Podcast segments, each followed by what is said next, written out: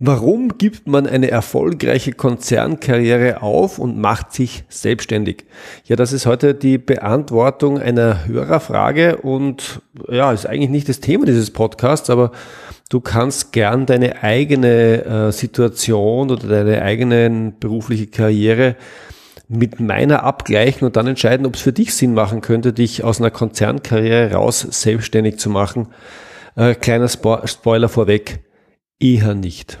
aber dazu kommen wir noch. Ich bin Georg Jocham, herzlich willkommen zu einer weiteren Folge von Entscheidend Besser. Das ist der Podcast für alle, die dafür sorgen, dass in Unternehmen besser und schneller entschieden wird und zwar ganz egal aus welcher Rolle raus, weil das man aus jeder Rolle.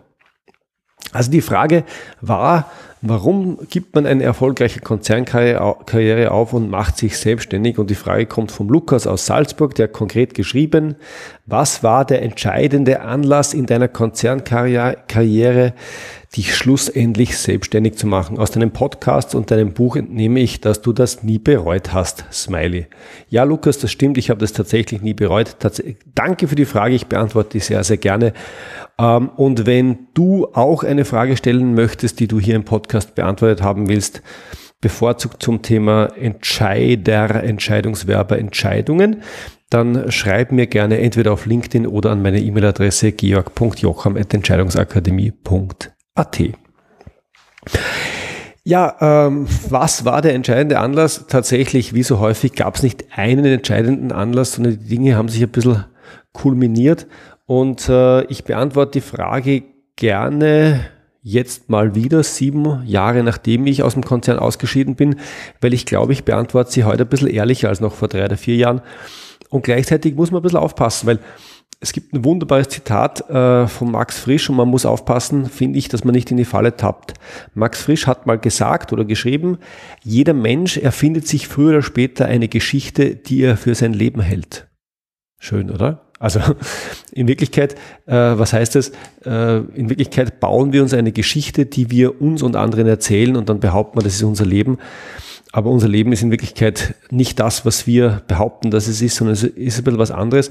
Und mein Versuch heute, ich versuche dem, was tatsächlich passiert ist, möglichst nahe zu kommen, ohne, ja, ohne zu viel zu verraten, was vielleicht vertraulich wäre und gleichzeitig ohne die Dinge zu, zu schön zu färben. Und ganz am Schluss möchte ich dir auch mitgeben, was es aus meiner Sicht braucht oder was ein guter was gute Voraussetzungen dafür sind, äh, wenn du darüber nachdenkst, dich selbstständig zu machen und ähm, vielleicht mal in fünf Jahren nochmal eine Episode und dann revidiere ich das vielleicht nochmal. Aber ich habe kurz drüber nachgedacht und ich bin auf drei Punkte gekommen. Also, ich bin vor mittlerweile sieben Jahren, Ende 2016 müsste es gewesen sein, bin ich aus dem, meiner Konzernkarriere ausgeschieden und äh, äh, ich war dort hoch angesiedelt. Also der letzte Job, den ich hatte, war Leiter Konzerncontrolling von einem 40.000 Mann Unternehmen äh, und ganz zum Schluss dann in der Projektmanagerrolle beim Vorstand aufgehängt. Also ich war gut hoch oben, ich hatte ausreichend äh, Kontakt mit Top-Entscheidern, konnte auch das eine oder andere selber entscheiden, war einige Jahre in Führungsposition, ähm, war nahe an der Macht, hat sich gut angefühlt, habe auch sehr, sehr gut verdient. Also das war schon gut und da kann man sich natürlich fragen, warum gibt man so einen Job auf? Ja, was sagt die Frau? Was sagt die Familie? Wenn man einen so gut dotierten Job aufgibt und die Antwort ist, die haben gar nicht viel dazu gesagt. Also meine Familie und zwar sowohl meine Eltern als auch meine, als auch meine Frau haben das nie großartig hinterfragt, sondern haben mir immer grenzenlos vertraut in dem, was ich mache. Und deswegen, ich kann das, was viele sagen, nämlich, dass dann es dann einen Freundeskreis gibt, der sagt, du kannst doch nicht und großes Unternehmen und Sicherheit. Das war in meinem Fall überhaupt nicht so. Ich glaube, die Leute haben das interessiert zur Kenntnis genommen, dem Kopf genickt und fertig. Das heißt, es gab niemanden, der mich an der Stelle zurückgehalten hat. Ja, liebe Familie, liebe Freunde, danke an der Stelle nochmal, das, sonst hätte es vielleicht noch ein bisschen länger gedauert. Was waren die wichtigsten Gründe dafür, dass ich damals ausgestiegen bin und was anderes gemacht habe? ja, es war eben nicht der entscheidende Anlass, sondern ich glaube, es waren zwei fundamentale Dinge, die einfach nicht ge gepasst haben. Das erste ist, ich war damals auf keinem guten Weg. Das heißt, ich war auf einem Weg, weil wir sind immer alle auf irgendeinem Weg, aber ich war auf einem Weg, der irgendwie nicht so richtig wohin geführt hat. Und dazu erzähle ich dir kurz, äh, wo ich herkomme von meiner Ausbildung her. Ich habe also in, ich habe studiert in Innsbruck, Rom und Wien Bauingenieurwesen und Betriebswirtschaftslehre. Das sind zwei Studien parallel. Das war oder ist auch heute noch sehr, sehr außergewöhnlich. Warum? Weil es zwei Studien ist und damit sehr, sehr viel Arbeit. Äh, ich habe es damals gemacht, wahrscheinlich, weil ich das eine Studium begonnen habe ähm, ohne recht zu wissen, worauf ich, mich einlasse. Das war das technische Bauingenieurwesen. Das hat mich nie so richtig interessiert und dann irgendwann zur Hälfte habe ich äh, BWL dazugenommen und habe dann das andere ohne besonders großes Interesse fertig gemacht. Das hat sich dann sehr, sehr gut in meinem Lebenslauf gelesen. Äh, ich hatte damals, und das war auch als, damals als Bauingenieur sehr, sehr außergewöhnlich vor 25 Jahren, ich hatte auch einen Auslandsstudienaufenthalt noch mit dabei. Und damit äh, war ich, wenn man so will, ähm, ich hatte alle Kriterien erfüllt, um bei den Top-Jobs einzusteigen. Und das war damals, kurz vor der Jahrtausendwende oder kurz nach, oder um die Jahrtausendwende war es, waren das zwei Karriereperspektiven, die so als die Karriereperspektiven gegolten haben. Und das eine war Strategieberatung und das andere war Investmentbanking. Und dann war relativ schnell klar, ähm, in Wien oder in Österreich, da geht nur Strategieberatung. Und für Investmentbanking müsste man mindestens nach Frankfurt, besser noch nach, nach London gehen. Und nachdem ich nach meinem Studium ein Jahr im Ausland war, in, äh, in Prag, hatte ich irgendwie keine große Lust, äh, von quasi von Prag dann gleich weg ganz abzuspringen. Äh, war wahrscheinlich noch ein bisschen zu heimatverbunden und deswegen habe ich gesagt, zurück nach Wien, dann ist es Strategieberatung und habe mich dann bei den diversen Beratungshäusern beworben. Wurde dann von allen eingeladen und auch von einem genommen, das war Roland Berger. Ähm, und äh, habe dann drei Jahre Strategieberatung gemacht. Und das war eine schöne Zeit, weil äh, ich weiß nicht, ob du, also man, die meisten Menschen haben keine Vorstellung von Strategieberatung. Du triffst dort auf sehr, sehr schlaue Leute. Das Gefühl, das ich jedes Mal hatte, wenn ich mit einem Kollegen, einer Kollegin Kontakt hatte, war, ich habe noch nie so schlaue Leute getroffen. Ich habe mich irgendwie wieder, wieder, wieder blödester dort gefühlt. Und äh, war ich wahrscheinlich nicht, aber den Eindruck hatte ich. Und äh, die Projekte waren alle ein bisschen wie Pfadfinderlage. Das heißt, du hast rund um die Uhr gearbeitet in deinem Projektraum und hast dir dann die Nächte um die Ohren gehauen und versucht, für den Kunden ein Ergebnis zu erzielen. Das war eine schöne Zeit, das war eine äh, äh herausfordernde Zeit, das war, äh, war cool und es war gleichzeitig eine Zeit mit einem Ablaufdatum, weil in der Strategieberatung verdienst du sehr viel und du, du lernst sehr schnell sehr, auch sehr viel, ähm, aber ähm, ähm, es ist ein bisschen eine Branche, wo es gilt, rechtzeitig den Absprung zu finden, wenn man nicht die Partnerkarriere anstrebt, also in die Eigentümerschaft aufsteigen will. Das wollte ich nie. Und deswegen bin ich nach drei Jahren ausgestiegen und habe das gemacht, was wahrscheinlich viele nach der ähm, Strategieberatungskarriere machen. Ich bin einfach in den Konzern rüber gewechselt und dann in eine Corporate Development Rolle gegangen. Das heißt, und Corporate Development hört, hört sich so toll an. In Wirklichkeit ist das nichts anderes. Du machst das Gleiche wie davor in der Beratung, nämlich Projekte. Du machst sie halt nicht für verschiedene Unternehmen, sondern für eins und du machst sie tendenziell ähm, eher für die Unternehmensspitze. Das heißt, Vorstandsprojekte könnte man sagen, habe ich gemacht. Und das habe ich in zwei verschiedenen Unternehmen gemacht. Zuerst als Mitarbeiter, dann ähm, mit einem ganz kleinen Team. Und dann ist mir was passiert, nämlich mein damaliger äh, Vorstand wurde befördert zum Finanzvorstand ja, der großen Struktur, der Holding. Und äh, ähm, der, war, dann, der war plötzlich CFO, obwohl er eigentlich kein gelernter CFO war. Und äh, ähm, der hat dann seine, seine, seine Führungsstruktur angesehen und dem ist aufgefallen, dass ihm gerade ein Leiter Konzerncontrolling abhanden kommt. Und dann hat er mich gefragt, wollen Sie das machen? Und das war sehr, sehr überraschend und sehr, sehr schmeichelhaft, weil äh, ich konnte damit sehr schnell äh, sehr, sehr weit aufsteigen im Konzern. Ich konnte sehr gut verdienen und äh, diesen Job musste ich aus meiner Sicht annehmen. Einfach deswegen, weil mega Chance. Ja, ich habe da gar nicht großartig drüber nachgedacht. Ähm, und ich, ich fand es von meinem damaligen Vorstand auch extrem mutig, weil ähm, ich hatte keine fundierte Ausbildung im, im äh, Controlling. Das heißt, ich habe natürlich Wirtschaft studiert und ich kenne mich schon ein bisschen aus, ähm, aber ich habe Controlling eigentlich immer betrieben als äh, äh, ja, äh, Nachdenken mit Zahlen. Und das hört sich blasphemisch an, aber so meine ich das gar nicht, weil Controlling im Unterschied zum Rechnungswesen ist ja relativ frei und im Wesentlichen geht es darum, wie bilde ich das ab, was im Unternehmen passiert und wie ähm, erzeuge ich steuerungsrelevante Transparenz. Ja, also wie sage ich die Art von Transparenz, die auch hilft, das Unternehmen in, zu steuern und zu merken, was passiert und wo passiert was nicht. Und dann war ich mit 35 damals plötzlich Leiter Konzern Controlling und damit auf meiner Ebene mit Abstand der Jüngste und äh, ja, hat mir gefallen. Und hatte ein Team von, ich glaube, 14 MitarbeiterInnen waren es damals. Und dann haben wir da gearbeitet und getan und gemacht. Und ähm, das Ganze war aus mehreren Gründen nicht so toll, wie es sich jetzt vielleicht anhört.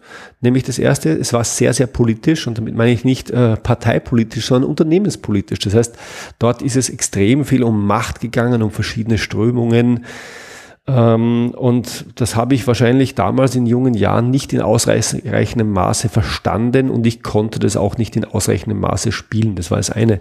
Das zweite, es gab extrem wenig Handlungsspielraum. Also der Konzern, und du kannst gerne auf LinkedIn nachschauen, welcher Konzern das war, ist kein großes Geheimnis, aber ich sage es hier im Podcast auch nicht ist ein Konzern, der dafür ja, berühmt ist, sich sehr stark mit sich selbst zu beschäftigen und wenig mit seinen Kunden.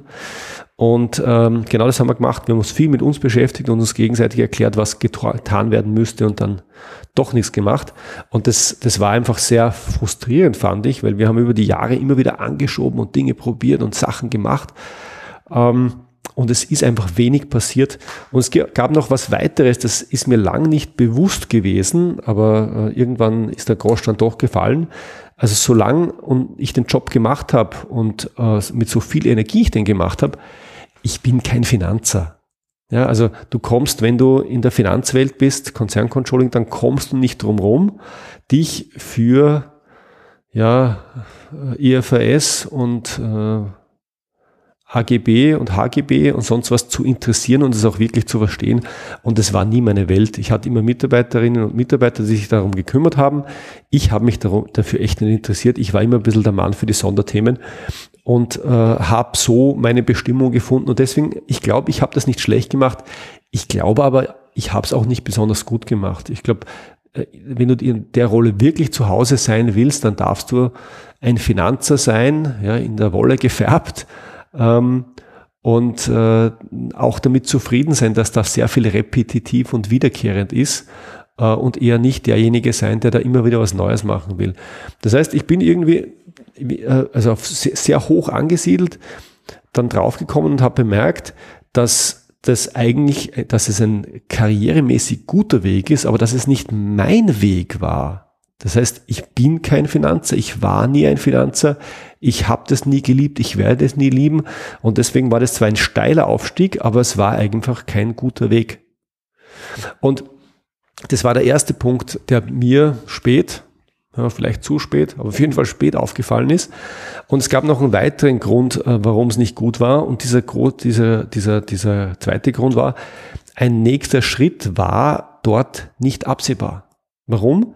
Weil, ja, wenn du Leiter Konzerncontrolling bist, dann gibt es einen logischen Entwicklungsschritt, nämlich, dass du entweder ähm, ähm, also als zusätzliche Funktion ähm, eine Geschäftsführung für eine kleine Tochter im Unternehmen äh, übernimmst. Warum? Damit du in die, in die Rolle eines Geschäftsführers reinwachsen kannst und äh, auch als Karriereperspektive, dass du äh, eine größere Tochter im Unternehmen, es gab ja, ich glaube, über 100 Töchter, ähm, dann als Geschäftsführer Vollzeit übernimmst. Das ist so eine logische Entwicklungsperspektive im Konzern, die man normalerweise macht, wenn du, wenn du aus, aus einer funktionalen Rolle kommst. Das heißt, ganz egal, ob du jetzt, also ist wirklich egal, welche, welche Funktion du hast äh, äh in der Holdingstruktur, der logische Schritt ist tatsächlich, dass du irgendwo die Geschäftsführung übernimmst.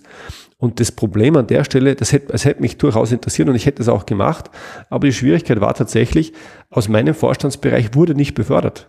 Und das lag nicht an meinem Vorstand, sondern es gab einen anderen Vorstand, der alle Calls gemacht hat. Das heißt, es gab einen sehr, sehr mächtigen Vorstand, der alle Personalbesetzungen gemacht hat und diese Personalbesetzungen, ja, und es war ein Gesetz an der Stelle über mehrere Jahre, waren nicht aus dem Vorstandsbereich, in dem ich zu Hause bin. Das heißt, ich war in einer Art Sackgasse und ein Ausstieg nach außen war nicht realistisch. Warum?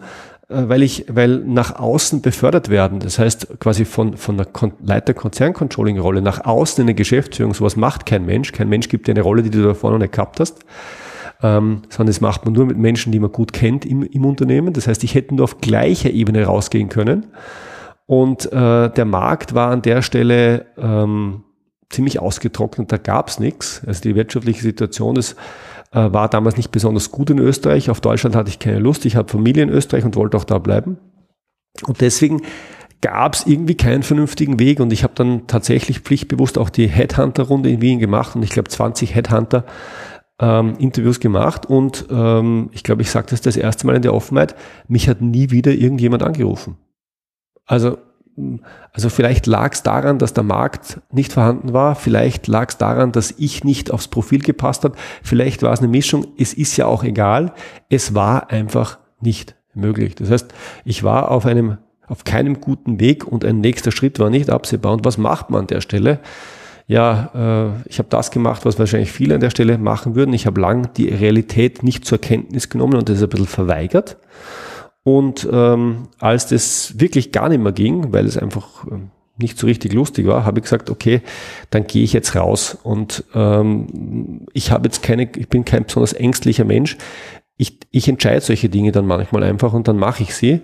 Und ähm, auch in dem Fall, ich habe mich dann selbstständig gemacht mit einer klaren Deadline, aber ohne ganz klaren Plan. Und ich wusste, ich hatte aber ein Gefühl dafür, was ich kann und was ich schon immer konnte und was ich in der Beratung noch mehr vertieft habe und im Konzern dann auch ist. Was ich schon immer gut kannte, ist äh, Probleme, Dinge, Sachen, nennen sie wie du magst, Projekte, die zu strukturieren, aufzubereiten und zu erklären. Also genau das, was ich auch hier im äh, Podcast immer wieder mache. Ich glaube, ich bin gut darin, die Dinge ja, auf eine Art und Weise durchzuschneiden, zu strukturieren und erklärbar zu machen. Und erklärbar machen heißt gar nicht, dass ich immer die Wahrheit habe, weil die habe ich gar nicht immer, sondern ich habe halt Erklärungsmodelle, ähm, die ich auf diverse Themen anwende und mit denen man die Dinge dann besser verstehen kann. Und das ist, wie ich gelernt habe, wertvoll und damit wollte ich mich selbstständig machen. Und die erste Idee war, ich mache eine Trainerausbildung, habe ich dann auch gemacht und dort habe ich zwar wenig über Training gelernt und wie es geht, aber ähm, ich habe dort über äh, ein Jahr hinweg sehr, sehr viele verschiedene Trainer kennengelernt und deren Geschäftsmodelle.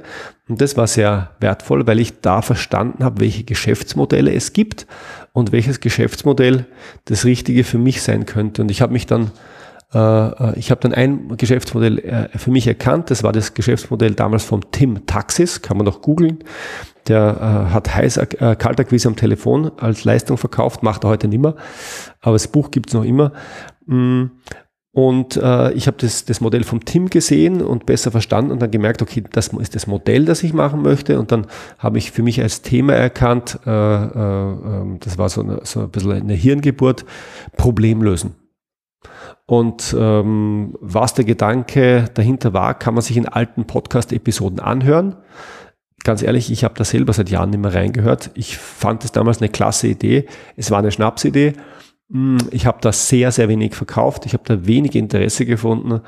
Ähm, war das, war das schlecht? Ich glaube, es war einfach nicht ich. Ich war, ich bin drin gut Dinge zu strukturieren. Ich glaube, der beste Problemlöser war ich nie. Und dann bin ich äh, durch freundliche Hilfe von der Elisabeth und von Philipp äh, liebe Grüße an der Stelle, äh, beide damals beschäftigt bei einem äh, Telekom Incumbent in Österreich, bin ich, die haben mich angefragt, ob ich wüsste, wie Entscheidungsvorbereitung geht. Der Weg war ein bisschen kompliziert, aber sinngemäß. Und dann habe ich gesagt, ja, ich kenne wen, das bin ich. Und dann habe ich denen einen, ein, ein Konzept für ein Training aufge, aufgemalt und dann haben die gesagt, genau das ist es. Und dann habe ich das das erste Mal gemacht und dann war mein Gedanke, na ja, wenn die das brauchen, dann brauchen es ja vielleicht andere auch. Und von dort weg habe ich dann ja das weggearbeitet oder hergearbeitet, was, was ich heute mache. Das heißt, ähm, äh, ich habe ähm, das Thema Entscheidungsvorbereitung inzwischen mit Mitarbeitern so strukturiert und aufbereitet, dass ich heute behaupte, an uns kommt niemand im deutschsprachigen Raum ran. Also ich glaube, wir haben das Thema so durch, so gut durchdrungen, dass wenn du zum Thema Entscheidungsvorbereitung was haben willst, dann wirst du kaum jemanden besser finden als uns. Das sage ich auch mit einem gewissen Stolz. Das heißt, wir haben die Strategien und Methoden entwickelt und aufstrukturiert. Ähm, ich habe in den letzten Jahren ein Unternehmen aufgebaut, aktuell mit fünf Mitarbeitern. Und äh, ganz wichtig, ich habe auf dem Weg dorthin äh, meine, meine Vorurteile und meine Abscheu gegenüber dem Verkaufen abgelegt. Das war ganz, ganz wichtig, weil wenn man selbstständig ist dann oder später Unternehmer, auf dem Weg bin ich gerade, dann sollte man seinen Frieden damit machen oder gemacht haben, dass man auch mal verkaufen darf und das Verkaufen nichts Böses ist. Das, das war, das war die Entwicklung. So war meine Entwicklung vom, von der erfolgreichen Konzernkarriere und ich glaube, es war eine erfolgreiche Konzernkarriere hin zur Selbstständigkeit und jetzt langsam hin raus aus der Selbstständigkeit hin zum Unternehmertum. Das ist der nächste Schritt, auch wenn er noch ein, zwei, drei Jahre dauern darf. Und äh, die Frage vom Lukas war, was war der entscheidende Anlass? Und die Antwort war, und ich wiederhole es nochmal, es gab keinen entscheidenden Anlass. Ich habe mich dort wahrscheinlich, weil es gute Angebote gab und weil ich keinen eigenen Plan hatte, ähm, habe ich einfach den Weg verfolgt, den andere für mich gebaut haben und habe mich nicht ausreichend dagegen gewehrt. Und wenn du das lang genug machst, dann musst du irgendwann ausbrechen oder du wirst unglücklich. Und das wollte ich nicht. Und deswegen bin ich dann ausgebrochen. Und heute, ja, heute habe ich eine sehr große Freude mit mir und meinen Mitarbeitern ähm, und auch gern umgekehrt mit meinen Mitarbeitern und mir, mit meiner Familie. Es ist wunderbar. Ja, wir haben super Kunden. Wir wachsen jährlich um 30 bis 40 Prozent. Vor allem über Empfehlungen. Warum? Weil das, was wir machen, einfach funktioniert. Also es ist ein sehr, sehr gutes Gefühl und ich habe eine große, große Freude damit. So. Und abschließend, vielleicht fragst du dich jetzt, ja, und die Frage kriege ich auch immer wieder gestellt und dann habe ich sie hiermit auch beantwortet. Ähm, solltest du, wenn du jetzt in einem klassischen Job, in einem Konzern oder bei einem Mittelständler bist, in Führungsposition oder in einer Expertenrolle, solltest du dich auch selbstständig machen? Und die Antwort ist, ganz ehrlich, ich glaube, das Thema wird, äh, ist ein totales In-Thema, aber ich glaube, für die aller, allermeisten Menschen ist Selbstständigkeit nicht das Richtige. Und ich glaube, äh, wenn du dich selbstständig machen möchtest oder darüber nachdenkst, dann gibt es drei Dinge, auf die man achten sollte. Das erste ist, ich glaube, du solltest verkaufen wollen oder du solltest dich mit dem Gedanken anfreunden, dass Verkaufen lernen und dann auch verkaufen etwas ist, das du lernen musst. Weil ohne das wird es nicht gehen. Und ganz, ganz viele Menschen, die sich selbstständig machen, die wollen nicht verkaufen und dann sind die auch nicht erfolgreich, sondern die leben immer ein bisschen von der Hand in den Mund. Das ist in der Trainerbranche ganz, ganz häufig. Das heißt, ich glaube, wenn du drüber nachdenkst, dich selbstständig zu machen, dann frag dich, ist Verkaufen lernen und Verkaufen etwas, wo du dich, wo du, dem du dich mental nähern kannst, ohne dass du am Teppich kotzt. Warum Verkaufen ist, hat, ist schlecht angesehen im deutschsprachigen Raum. Das ist in Amerika ganz anders. Und ich halte es zwar für ein riesen Missverständnis, aber das ist egal. Wenn du innere Widerstände hast und du musst permanent gegen deine inneren Widerstände arbeiten, dann wird's schwierig. Das ist der erste Punkt. Das heißt, denk bitte nur drüber nach, dich selbstständig zu machen, wenn du, wenn du was, wenn du der Idee was abgewinnen kannst, was zu verkaufen. Nämlich deine Leistung, welche Leistung sie immer ist. Mein zweiter Tipp äh, ist, arbeite von deiner aktuellen, von deiner bestehenden Kompetenz weg. Ja, ich sehe viel zu häufig und immer wieder, also früher mehr, weil ich jetzt nicht meine Kontaktpunkte habe, aber ich sehe immer wieder Leute, die machen sich selbstständig mit einem Thema, das sie interessant finden, wo sie aber noch keine Kompetenz haben. Und das ist unglaublich schwierig. Warum? Weil ähm, auf einem Thema, wo du noch keine Kompetenz hast, wird dich nicht so leicht jemand engagieren, ja, weil Menschen suchen andere Menschen, die kompetent sind und nicht welche, die sich gerade auf die Reise gemacht haben. Äh, und du, nachdem du die Kompetenz dort noch nicht aufgebaut hast, weißt du auch nicht, ob du dort wirklich gut sein wirst. Das heißt, wenn du einen guten Startpunkt suchst, dann würde ich sagen, das, was du heute machst und worin du heute gut bist und was du kannst, das kann sein, dass das jetzt eine funktionale Kompetenz wie Controlling ist, das kann sein, dass das eine Metakompetenz ist wie Dinge strukturieren, das kann, ja, kann was ganz was anderes sein, aber ich, ich würde sagen, erfolgreich wird es am ehesten dann, wenn du von irgendetwas wegarbeitest, dass du gut kannst. Und ein guter Freund von mir, der ist tatsächlich in diese Falle getappt, der hat, hat gesagt, er möchte was total Verrücktes machen und äh, hat, ist damit ganz viel Herzblut dran.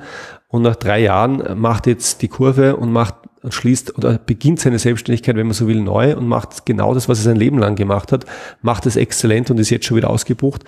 Ähm, ich glaube einfach, es arbeitet, es, es ist einfach, man kann sich egal wohin entwickeln. Also die, äh, der, der Unternehmertum ist eine Reise und das ist wahrscheinlich auch das Schöne dran.